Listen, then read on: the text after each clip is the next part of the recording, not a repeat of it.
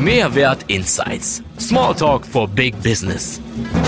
Jeden ersten und dritten Freitag im Monat lade ich spannende Unternehmerpersönlichkeiten zu mir an meinen heimischen Küchentisch ein. Bei Kaffee, Tee und Hamburger Gebäck plaudern wir über das Kurvendiagramm des Unternehmerlebens mit all seinen Auf und Abs, mit kleinen Anekdoten und großen Erkenntnissen.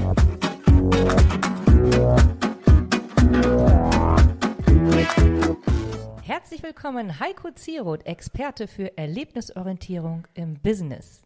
Hallo Heiko. Hallo liebe Anna, grüß dich. Danke, dass ich dabei sein darf. Super. Also, du hast mir doch gleich mal etwas verraten, nämlich, dass du ähm, als Experte für Erlebnisorientierung im Business Führung zum Erlebnis machst. Führung zum Erlebnis machst. Weißt du, ich kenne das eigentlich nur, diese Begrifflichkeit aus dem Einzelhandel. Mhm. Also also im Moment in aller Munde, der Einzelhandel spricht ja nur davon, den Kauf zum Erlebnis zu gestalten, sonst geht der Einzelhandel kaputt. Und du machst jetzt Führung zum Erlebnis. Erzähl doch mal ganz kurz dein Intro dazu. Ja, sehr gerne. Also es geht im Wesentlichen darum, dass meine Überzeugung ist, dass aus außergewöhnlichen, besonderen Erlebnissen eben auch außergewöhnliche, besondere Resultate entstehen. Und wenn ich also als Führungskraft schaffen kann mit meinem Mitarbeiter, nehmen wir mal ein konkretes Beispiel, ein Feedback zu machen, was sich für den Mitarbeiter wie ein Erlebnis anfühlt, wird das nachhaltig etwas bewirken und bewegen und dadurch natürlich auch zum gewünschten Erfolg führen. Das ist so die Grundidee dahinter. Das ist die Grundidee. Okay, ähm, erzähl mir mal an, an einem Beispiel, also äh, wie, wie du das so, äh, wie, wie, du, wie du das so machst und wie auch der Mitarbeiter sich dann fühlt. Also ein ganz kleines Mini-Beispiel, so ein Auszug. Ja, also die, die Führungskräfte professionalisieren erstmal so ihr Skillset, ja. Mhm. Also bleiben wir vielleicht bei dem Beispiel Feedback. Wenn du also schaffst, hochprofessionell eine Rückmeldung zu geben mhm.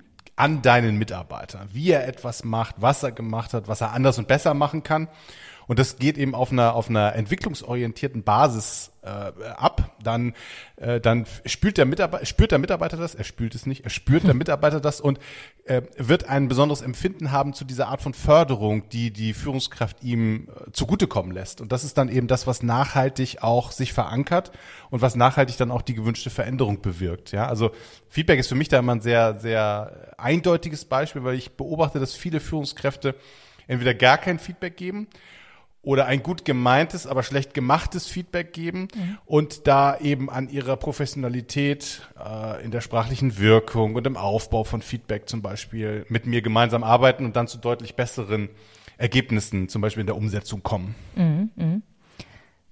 Wie sich das beim Mitarbeiter bemerkbar macht, ähm, da gibt es ja mittlerweile so neumodische Begriffe, zum Beispiel unter anderem psychologisches Empowerment. Das sozusagen die Auswirkung, wie der Mitarbeiter, wenn du jetzt deine Wirkung äh, getan hast, wie er Einfluss nehmen kann auf sein Arbeitsverhalten und auf sein, auf die Gestaltung seines Arbeitsplatzes. Das ist ja unter anderem mit Ziel dann, nicht? Also von so einem gut gemachten Feedback. Habe ich das so richtig verstanden?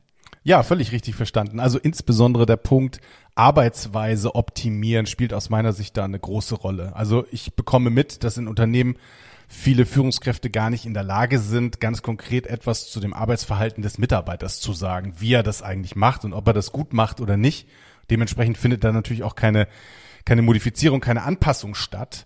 Und das liegt eben ganz oft daran, dass die Führungskräfte nicht genau wissen, welche Kriterien kann ich denn jetzt eigentlich beobachten und wie ordne ich die ein? Und wie bringe ich die dann auch noch so zum Mitarbeiter, dass er damit was anfangen kann und einen echten Mehrwert hat, also besser wird, ja, äh, und das Gefühl auch hat, dass er sagt, wow, ich habe eine Rückmeldung bekommen, die ist so besonders, die ist so außergewöhnlich, die bringt mich so sehr weiter, dass ich tatsächlich ganz konkret ein Thema habe, an dem ich jetzt ab morgen oder im, im, im nächsten Zusammenhang äh, ganz konkret weiterarbeiten kann. Und das passiert eben oft nicht oder, oder sogar also gar nicht, ja. Also, also du sorgst dafür, dass der Mitarbeiter in sein eigenes Tun kommt, in sein eigenes Handeln kommt, in sein eigenes Denken kommt und damit dann wiederum dem Unternehmen einen echten Mehrwert bringt, aber nicht nur dem Unternehmen, sondern vor allem auch sich selbst äh, dadurch quasi auch von alleine ein Stück weit dann immer mit weiterentwickelt, nicht nur einfach, indem er äh, gut gelaunt am nächsten Tag äh, zur Arbeit kommt, sondern wirklich ähm, tiefergehend ähm, sich nicht nur einfach wohlfühlt, sondern tiefergehend in der Lage ist dazu, ähm, das Empowerment quasi aus sich selbst heraus zu, weiterzuentwickeln. Ja, es geht um das Thema Weiterentwicklung und es geht um das Thema Verbesserung. Äh, Vielen Unternehmern, die jetzt zuhören, wird das Thema kontinuierliche Verbesserung ja ein Begriff sein. Mhm. Und das, was oft in der Praxis passiert, ist aber, dass das gar nicht beim Mitarbeiter adressiert wird. Was kann denn jetzt wirklich besser gemacht werden? Vielleicht auf so einer prozessualen, systematischen Ebene, ja, aber nicht auf der Ebene Mitarbeiterfähigkeit, Mitarbeiterfertigkeit, sein, sein, sein wirkliches Tun. Und das ist eben aus meiner Sicht ein großer Engpass, in dem die, die Führungskraft jetzt eben noch souveräner, noch, noch relevanter agieren kann. Und das ist eigentlich, äh, du hast es vorhin angesprochen, so eine Win-Win-Win-Situation. Also für den Mitarbeiter ist es extrem hilfreich, weil er kann wirklich besser werden in dem, was er da tut. Für die Führungskraft im Sinne ihrer Positionierung als Führungskraft ist das hilfreich und gut weil ich weiß, dass ich von meiner Führungskraft was erwarten kann, was mich wirklich weiterbringt.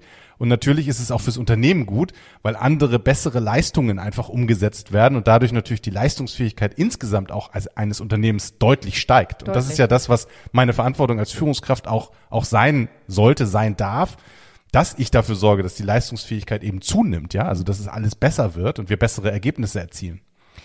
Ähm, also ich finde, die, diese äh, eine Form, das hast du jetzt genannt, diese Feedback ähm, oder ein gut gemachtes Feedback, ähm, da gibt es ja jetzt so unglaublich viele Methoden, die äh, kursieren. Also angefangen von Scrum über agiles Projektmanagement, äh, über Design Thinking Methoden und, und, und, und, und. Also eine Riesenkette, die man da aufziehen kann.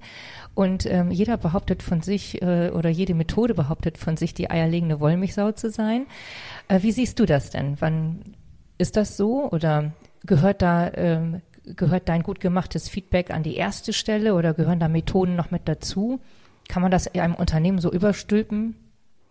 Naja, was ja ein relevanter Bestandteil immer ist, ist das Thema Dialog oder Kommunikation.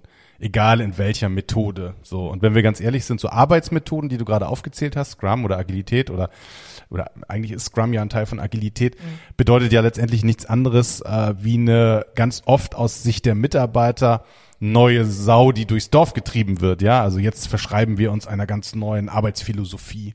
Was sich ja aber nie ändert, ist, dass wir miteinander reden müssen, auch in einer solchen umgesetzten Methode und eben dieses Miteinander reden und wie miteinander geredet wird und wie produktiv das ist und wie wertvoll und weiterbringend das ist, das ist eben genau der Unterschied in einer erlebnisorientierten Führung, die ich lehre oder propagiere oder für die ich stehe, weil ich sage, das ist eben der, der besondere Moment, in dem ja der Mitarbeiter auf die Führungskraft trifft oder in der der Mitarbeiter auch auf einen anderen Projektmitarbeiter oder so trifft und wo es darauf ankommt, wie werden die Dinge inhaltlich transportiert und, und wie sehr sind die eben produktiv und hilfreich oder eben auch, wie wir das eben schon angedeutet haben, leistungsförderlich oder, oder leistungszuträglich, wenn ich das so nennen will, ja? Genau, also das heißt also die beiden Pakete psychologisches Empowerment ähm, und die Methoden gehören also unbedingt zusammen und, und man kann sie eben nicht einfach herauslösen und sagen, okay, unser Unternehmen fährt jetzt auf Scrum und damit haben wir es geschafft, nicht nur digital, sondern auch noch gleichzeitig agil zu sein. und ansonsten sehen wir dann mal zu, wie die Mitarbeiter damit zurechtkommen. Mitarbeitergespräch allein wird schon reichen. So ist es eben nicht. nee, das ist ein ganz, äh, ganz wichtiger und durchaus aber auch witziger Punkt, den du da ansprichst, weil ich kenne ein Unternehmen, in dem das Thema Agilität von oben, also von der Unternehmensleitung, sozusagen von der obersten Heeresleitung, Leitung quasi vorgegeben wird als Wunsch, so möchten wir sein. Und je tiefer du dann in den Ebenen kommst, also da gibt's einfach naturgemäß immer noch Hierarchien, auch wenn natürlich immer davon gesprochen wird, dass irgendwie alles flacher werden möge, gerade mit Agilität ja auch. Aber da gibt's natürlich dann auch ähm, so, so Kommunikationsprozesse, wo sich das dann so ein bisschen ausdünnt, ja, und wo am Ende beim Mitarbeiter irgendwann diese Botschaft, wollen wir agil sein? Ja, vielleicht das noch verstanden, aber wie? Und, und finde ich das eigentlich gut oder nicht? Oder ist das hilfreich oder nicht? Oder ist es eben nur besagte neue Sau, die durchs Dorf getrieben wird? Entscheidende Frage ist. Und dann ist natürlich die, die Führungskraft der Empowerer, wenn wir in deinem Wording bleiben, der es schafft, genau mit dieser, mit dieser Situation eben umzugehen. Und ganz oft erlebe ich, dass bestimmte Arbeitsmethoden, die neu reingebracht werden sollen, eben erstmal eins bewirken, nämlich dass sie Widerstand auslösen. Absolut, ja. So. Und die Frage ist, wie bin ich als gute oder erlebnisorientierte Führungskraft, wenn wir in dem Modell bleiben, in der Lage, eben Widerstände produktiv aufzulösen. Also sie aufzunehmen, sie anzuerkennen und sie produktiv aufzulösen, sodass der Mitarbeiter eben aktiv an seinem Mindset, äh, nennen wir das ja gerne, also an seiner Einstellung, an seiner Haltung dazu arbeitet. Mhm und idealerweise eben auch verändert. Also bereit ist zu verändern. Und Empowerment ist dann wieder auch von innen heraus, aber, und das hast du eben richtigerweise gesagt, psycho-logisch, ja, also es ist ja alles begründbar, wann wir uns auf etwas einlassen oder eben auch nicht oder was es dafür braucht, um eben in diese Einlassung und diese Bereitschaft zu kommen, auch was ändern zu wollen. Mm, mm, mm. Jetzt hast du viele Themen auf einmal angesprochen. oh, Entschuldige. ich dachte, wir wollten hier ans Eingemachte gehen. Das wollten wir unbedingt. Ich habe gerade daran gedacht, eines meiner Unternehmen, die ich im Branding betreue, wie flach sind die Hierarchien und ähm, wie wollen die sich darstellen? Also wie will sich der, der Unternehmer, wir haben es oft mit Nachfolgeunternehmern zu tun, neuen Unternehmen darstellen und damit auch sein gesamtes Unternehmen nach außen darstellen? Das ist so oft eine Frage, die gerade wenn die Nachfolge frisch angetreten wurde, sofort natürlich aufploppt, eigentlich auch schon im Vorwege. Wenn man dann die alte Unternehmenskultur sich ansieht, möchte natürlich der neue Unternehmer, der Nachfolger da einiges dran ändern, weil er natürlich wahrscheinlich mit jüngeren, weil er vielleicht jünger ist oder weil er einfach eigene jüngere, frischere Ideen hat. Wenn ich mir jetzt aber vorstelle, dass dieser Unternehmer in diese alten Strukturen hineinkommt, so hat er natürlich, äh, stößt er ja auch, sagen wir mal, auf sehr starke, gefestigte Strukturen und seine neuen Ideen durchzubringen bis in die Fingerspitzen des Unternehmens hinein, ist natürlich wahnsinnig schwierig. Ich hole an dieser Stelle tatsächlich immer einen Unternehmenscoach hinzu, weil wir genau dann an diese Schwierigkeiten auch im Branding stoßen. Und oftmals schlägt mir dann seitens der Mitarbeiter entgegen, dass sie nach mehr Hierarchien schreien. Also in mittelständischen Unternehmen, im Gegensatz jetzt zu Konzernen, rufen, sagen wir mal, kleine und mittelständische Unternehmen eher nach mehr Struktur und Hierarchien, weil sie erst einmal ein wenig durcheinander gerüttelt wurden in dieser Umbruchphase und noch gar nicht wissen, wohin das Schiff eigentlich fahren soll, weil die Führungsposition das auch noch gar nicht genügend deklariert hat an dieser Stelle.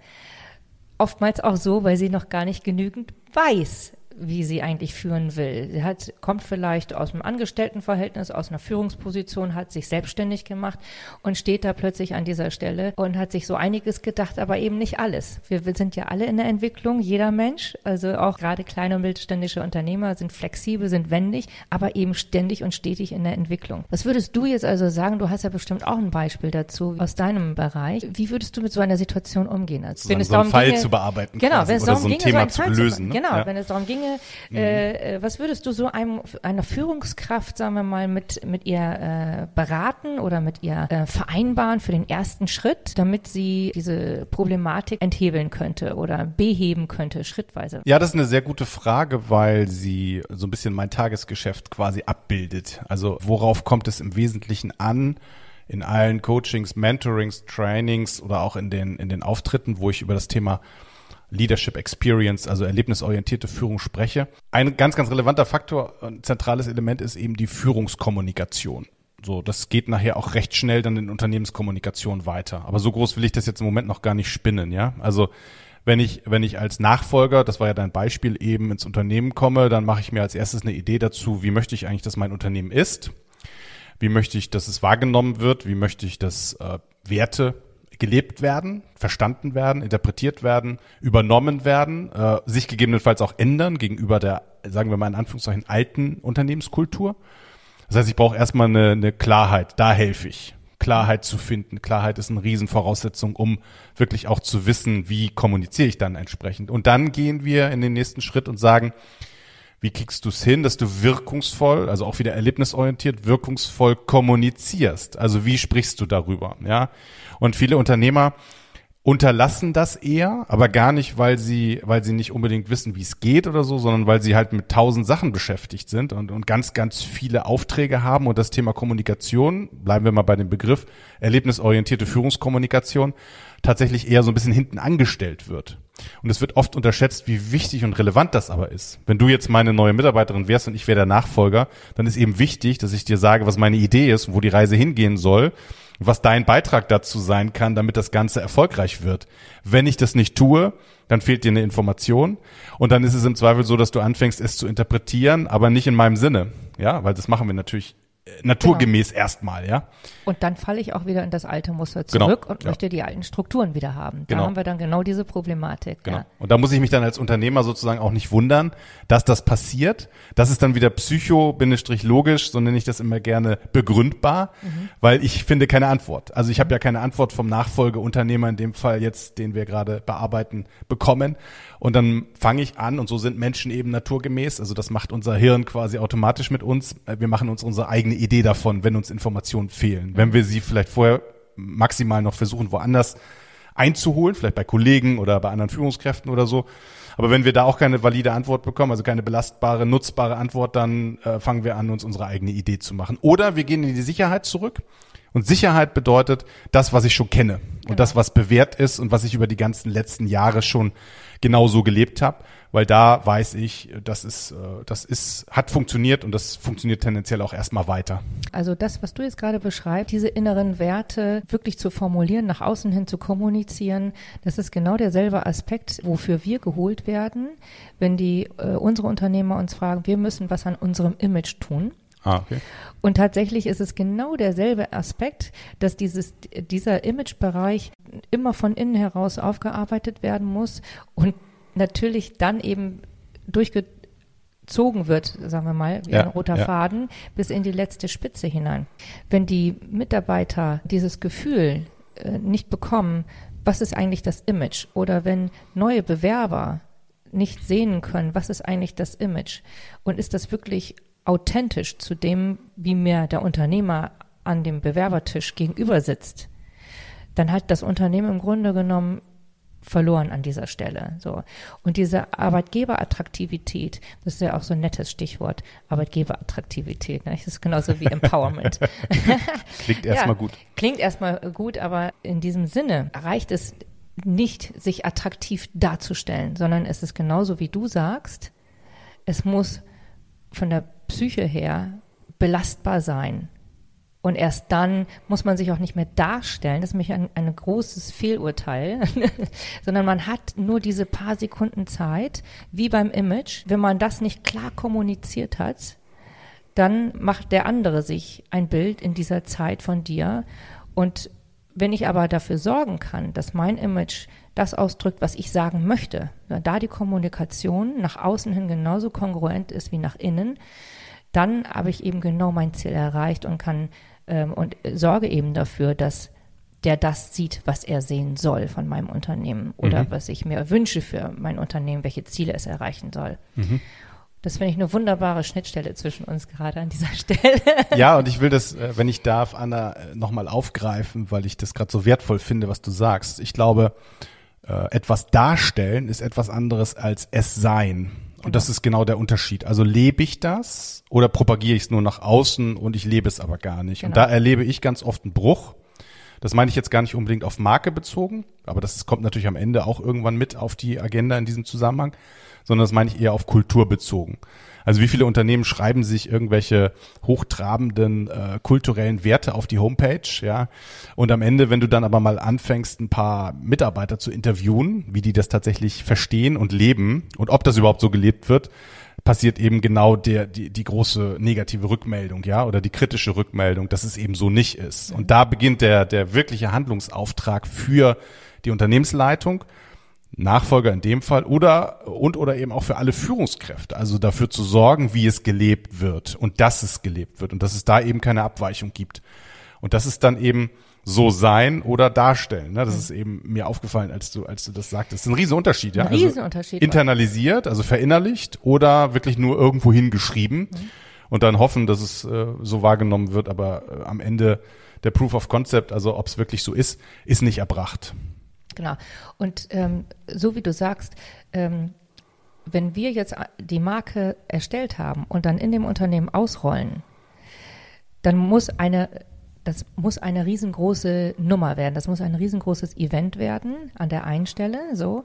Aber an der anderen Stelle ist das nicht von vornherein mit Unterstützung eines Unternehmenscoaches beispielsweise aufgebaut worden, parallel wird der Mitarbeiter durch dieses einmalige Event niemals diese Marke so schnell begreifen. Also die, die, die Kraft die sie entfalten kann, so eine Marke, die wird wie um ein Vielfaches multipliziert, wenn man, ähm, sagen wir mal, als ähm, im Marketing und als Unternehmenscoach im Schulterschluss miteinander eng arbeitet. So hätte man eine viel höhere Durchsetzungskraft und kann dann sprechen wir wirklich von Ausrollen. Da brauchen wir nicht diese Giant-Geschichten, diese, diese fancy, abfreakigen Sachen. Ich meine, ja. ganz ehrlich, wenn wir von Unternehmen reden, die im, im Handwerk tätig sind, beispielsweise unsere liebe, unsere lieben mittelständischen Betriebe und die eine Marke bilden, also eine Unternehmensmarke stark ausgebildet sind, was wollen wir da mit irgendwelchen fancy Events? Das ist ja überhaupt nicht nicht glaubwürdig an dieser Stelle, ja. Also wollen die auch nicht, so sind sie ja nicht. Ne? Also in, insofern ähm, muss man da andere kreative Lösungen finden, andere Ko Konzepte fahren, aber eben gut vorbereitet sein. Und das kann man wirklich mit Hilfe von äh, Erlebniscoaching. genau, erlebnisorientiertem Coaching, genau. genau. Ja, ich nehme das für mich natürlich dann auch ernst. Aber ich würde gerne nochmal auf einen, auf einen Punkt eingehen, äh, den ich auch wieder sehr wichtig und richtig finde, den du gesagt hast. Die eigene Weiterentwicklung, was ja die Persön das persönliche Empowerment mhm. sozusagen, mhm. lassen wir doch mal das psychologisch weg was das persönliche Empowerment ja ist, wird eben oft unterschätzt oder vernachlässigt oder findet gar nicht statt. Mhm. Und wenn wir nochmal wieder in diesem Fall des Nachfolgers, den wir jetzt hier ja, einfach bitte. mal so aufgemacht haben, bleiben, bedeutet das für den, sich bitte auch entsprechend weiterzuentwickeln. Ja, also ganz oft sind ja die die Mitarbeiter äh, auf einem bestimmten Level die, die nachher auch so ein Unternehmen übernehmen. Also die kommen von innen ganz oft. Und die Annahme, die die haben, ist, naja, die Leute kennen mich ja schon und deswegen wissen die auch, wie ich bin. Und das ist eben der Trugschluss. Ähm, Sie kennen ihn vielleicht als Führungskraft oder als einen leitenden Mitarbeiter in der Vergangenheit, aber als Unternehmer kennen Sie ihn ja noch nicht. Und Sie haben ihn auch wahrscheinlich nicht in seiner Tiefe durchdrungen, in seiner Persönlichkeits- und Wertestruktur und in dem, was er für eine Vision und für Ziele hat. Und dann sind wir wieder bei Führungskommunikation. Dieses Dilemma im Grunde, wenn du es so willst, löst eben erlebnisorientierte Führung oder erlebnisorientierte Führungskommunikation auf und die beschäftigt sich genau damit. Und das kann dann aber auch der, äh, die Führungskraft am besten leisten, die angefangen hat, an sich zu arbeiten und sich mit sich selbst auseinanderzusetzen. Und genau in diesen Kontext greife ich eben rein. Und da habe ich auch die erfolgreichsten und auch die größten Mandate, weil das genau der, der die Schnittstelle ist, die eben so hochrelevant ist. Ja, das an sich selbst arbeiten und eben dann auch weiter kommunizieren. Hast du mal so ein Beispiel? Kannst du mal da ein bisschen aus dem Nähkästchen plaudern, Heiko? Ja, ja ich habe ich hab ein positives Beispiel. Wenn, ich weiß nicht, ob du jetzt auf der Suche nach einem negativen Beispiel bist, aber ich bin eher. Nee, äh, gib mir mal ein positives. Genau, bin eher so, also bei so einem Unternehmen, auch mittelständisches Unternehmen, die die ähm, die äh, Handelsware äh, vermarkten sozusagen, weiterverkaufen und da ist die Führungskraft, äh, also ein, ein, ein Geschäftsführer im Grunde ganz, ganz klar in dem wie er ist und in dem, wie er seine Reise sich vorstellt. Also wohin die Reise geht sozusagen, ja. Und der schafft das exzellent und wir haben da so ein Modell draus entwickelt, das heißt 3K-Modell. Also klar, konsequent kommunizieren. Der schafft es exzellent, seine Leute mit auf die Reise zu nehmen und abzuholen und immer wieder zu informieren und immer wieder im Update zu halten und immer wieder auch etwas von sich zu zeigen. Ähm, wie er ist und und sie sozusagen auch auch äh, auch damit zu erreichen, ja, also ganz anders zu erreichen. Aber ich will auch dazu sagen, das ist äh, nicht so aus dem Ärmel geschüttelt, sondern das ist eine eine harte Arbeit, weil dieses regelmäßige Kommunizieren eben auch bedeutet, dass ich das immer tue, also dass ich auch die Gelegenheiten finde, mit den in erster Linie natürlich nächsten Führungskräften und sogar möglicherweise eben auch noch weiter in die Basis rein äh, zu sprechen und mich auszutauschen und zu verstehen, was haben die nicht verstanden? Was wissen die nicht? Was fehlt denen? Was haben die vielleicht auch schon angefangen falsch zu interpretieren oder anders als gewünscht zu interpretieren? so dass ich das dann auch auflösen kann. Das geht aber nur, wenn ich diese Dialogpunkte, diese, diese Dialogansätze immer wieder auch suche. Mhm. Und das bedeutet viel Arbeit. Und davor scheuen sich übrigens ganz oft auch Unternehmer und auch Führungskräfte, weil sie wissen, dass Arbeit ist gleich auch ganz oft dann Zeit bedeutet. Und sie sehen das nicht in, in der Relevanz und lassen es dann lieber laufen. Und dann nimmt es aber so eine Abzweigung, die ganz oft eben dann irgendwann irgendwo anders auf die Füße fällt. Okay. Das, äh, das, ich kann das sehr gut nachvollziehen, was du gerade sagst. Ähm, klasse, das hast du toll erklärt. Also, ich bin Dankeschön. gerade, gerade ganz angetan. Vielen Dank. Ja, vielleicht das noch als Abschluss, wenn ich das noch ergänzen darf. Der, also du hast mich ja nach diesem, nach diesem positiven Beispiel ähm, gefragt. Dieser Unternehmer, der schafft es eben, diese Dialogpunkte immer wieder zu finden. Und er schafft es eben auch so reinzufühlen. Und das ist interessant. Der hat übrigens eine Coaching-Ausbildung zusätzlich gemacht. Ne? Und jetzt sagt mir mal ein Unternehmer oder eine Führungskraft, der sich in dem Segment, also Persönlichkeitsentwicklung oder Erwachsenenbildung professionell weitergebildet hat. Ich glaube, dass das ein, ein Teilrezept seines Erfolges ist. Äh, Ich bilde auch Trainer und Coaches aus. Und wenn du zu mir kommst und sagst, du möchtest äh, eine gute Führungskraft sein, dann würde ich als erstes dich in dieser Ecke weiter trainieren, weil du dann eben auch verstehst, was passiert bei deinem Gegenüber und wie musst du den jetzt sozusagen abholen, wie interpretierst du den jetzt, damit du ihn genau da eben mit den richtigen notwendigen Infos versorgst, äh, um ihn dahin zu bringen, äh, wo du ihn hinhaben willst, in Anführungszeichen. Das klingt jetzt so manipulativ, aber am Ende ist ja alles, was wir unter Kommunikation und auch wahrscheinlich unter Marke machen, in, in gewisser Art und Weise manipulativ.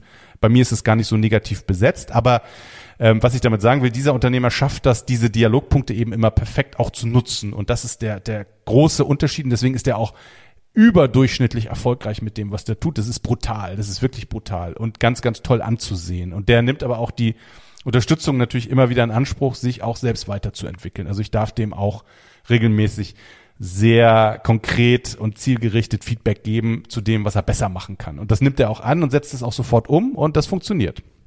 Und dieser Unternehmer, ähm, darfst du die Branche verraten? Ja, es, also im, im Grunde geht es um, äh, um, äh, ich hatte ja vorhin schon so Handelsware gesagt, also es geht um, um die Weitervermarktung von, von Küchenutensilien, wenn wir das mal so, wenn wir das mal so, Mhm, okay. So das- festschreiben. Ich weiß jetzt, der Unternehmer wird mich jetzt wahrscheinlich äh, auf den Hinterkopf, wird mir auf den Hinterkopf klopfen und wird sagen, so beschreibst du unser Business, ist das dein Ernst? Aber so, also um es jetzt tr trotzdem äh, so, so ein bisschen neutraler zu halten. Genau, Genau. damit man sich ein bisschen ein Bild machen kann davon. Denn viele werden jetzt sagen, na ja, also äh, wenn das in dem und dem Bereich ist irgendwie, aber wir sind ja ein ganz anderer Bereich, das trifft ja gar nicht zu. Also Ja. Das ist, das ist tatsächlich so, wie du sagst. Also viele, und das ist ja auch wieder psychologisch begründbar. Was mache ich? Ich versuche, wenn es jetzt den einen oder anderen betrifft, der uns hier gerade zuhört, ich versuche sozusagen äh, mir selbst zu erklären, warum das jetzt bei mir nun gerade nicht gilt. Ja, das ist ein Ja. ganz natürliches Verhalten. Was, was mache ich dann? Genau, also ich, ich flüchte. Ja, also am Ende ist es nichts anderes als eine Flucht. Äh, und, und dem stell dich bitte, ja. Also wenn du in dieser Überlegung gerade bist und in diesem Gedanken gerade bist, ja, bei dem funktioniert das, weil, äh, dann hast du tatsächlich, also im Widerstand liegt das größte Wachstumsfeld, äh, dann hast du tatsächlich einen Handlungsauftrag, dann setz dich damit auseinander. Und ich unterstütze gern dabei. Ich hätte noch mal ganz gerne von dir gewusst, gibt es irgendeine Challenge, die du mal hattest als Unternehmer, als Selbstständiger mit anderen Unternehmern oder mit deinen Kunden oder auch für dich ganz allein betrachtet, wo du gesagt hast, verdammt, das war echt eine wahnsinnige Herausforderung für mich. Ähm, die hat mich fast äh, Kopf und Kragen oder wenigstens schlaflose Nächte oder einfach wirklich Nerven gekostet. Und so bin ich damit umgegangen. Also eine große Challenge, die mir bekannt vorkommt oder, oder eine große Herausforderung ist tatsächlich die Führungskraft mit sich selbst und mit ihren typischen Mustern und Überzeugungen und Glaubenssätzen. Ein ganz konkretes Beispiel im, im äh, produzierenden äh, Gewerbe, weil da ein Top-Manager ist, der aus einer bestimmten Führungskultur heraus Nachfolger geworden ist. Also auch wieder das Beispiel sehr passend, was Ja. du vorhin ausgewählt hast.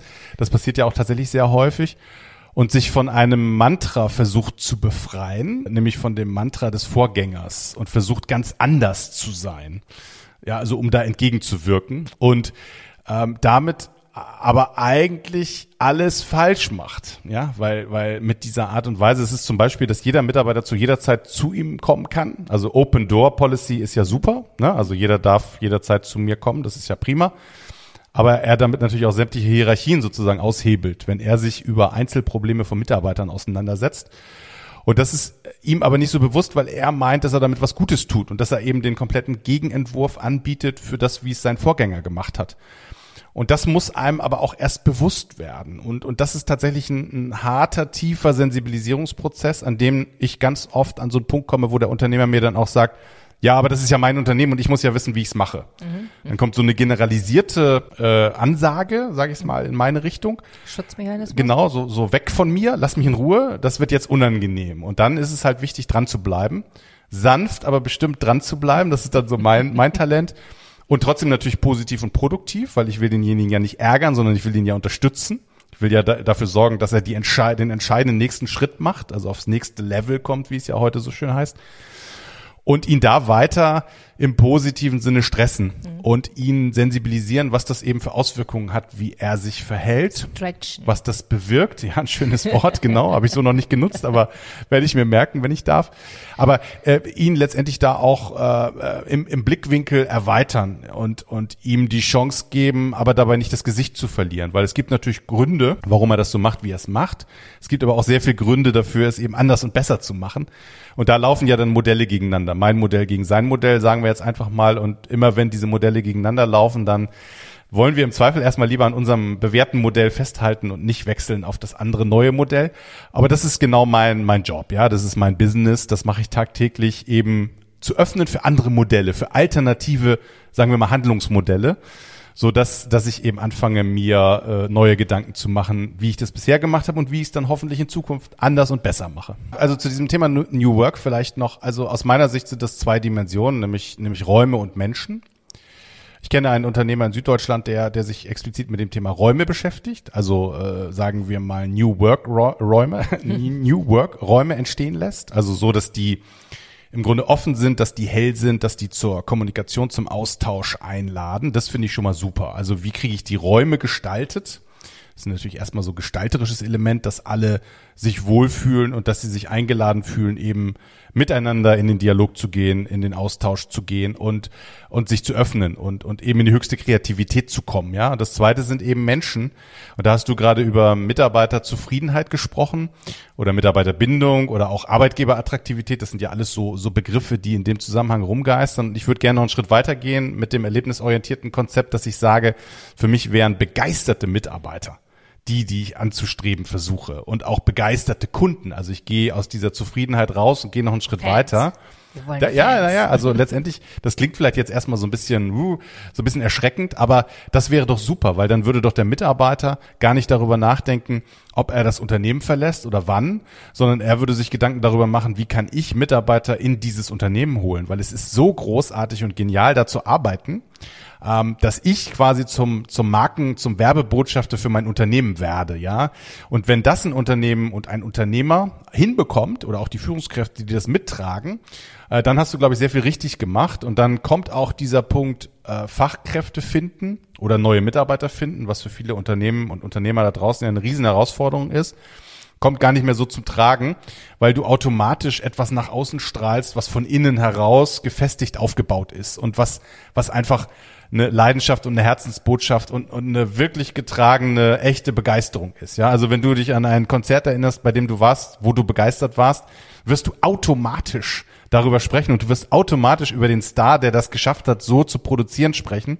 Und das ist genau das, was wir in diesen Unternehmenskontext eingebettet eben auch in der Begleitung hinbekommen können, dass so etwas in den Unternehmen passiert. Und dann reden wir über die höchste Leidenschaft und dann sprechen wir auch über die Wirkungsweise von Erlebnisorientierung. Ich sehe, du. Heiko, ich stimmst. schmelze dahin.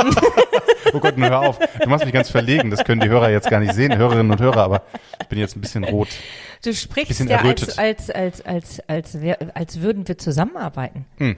Das ist ja wirklich unfassbar. Im Grunde, im Geiste tun wir das. Im Geiste ja tun wir das. Wenn wir ganz ehrlich sind. Also wir, wir werden. Danke für die Rückmeldung. Heiko, hab ganz lieben Dank, dass du da warst. Ich bin begeistert. Dankeschön. Vielen Dank. Das freut mich sehr. Wenn ich das geschafft habe, dann haben wir ein besonderes Resultat erzielt. Genau. Danke für die Einladung. Danke, dass ich dabei sein darf. Und vielleicht nochmal an alle, an alle Unternehmerinnen und Unternehmer, die jetzt zugehört haben, ein letztes Wort.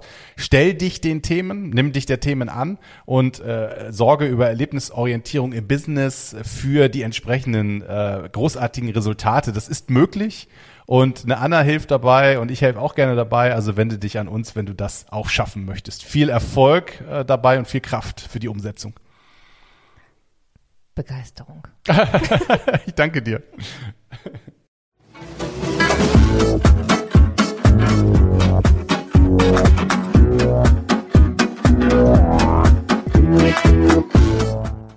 Ich freue mich ganz besonders, das nächste Mal mit Erik Konrad plaudern zu dürfen von Be Direct.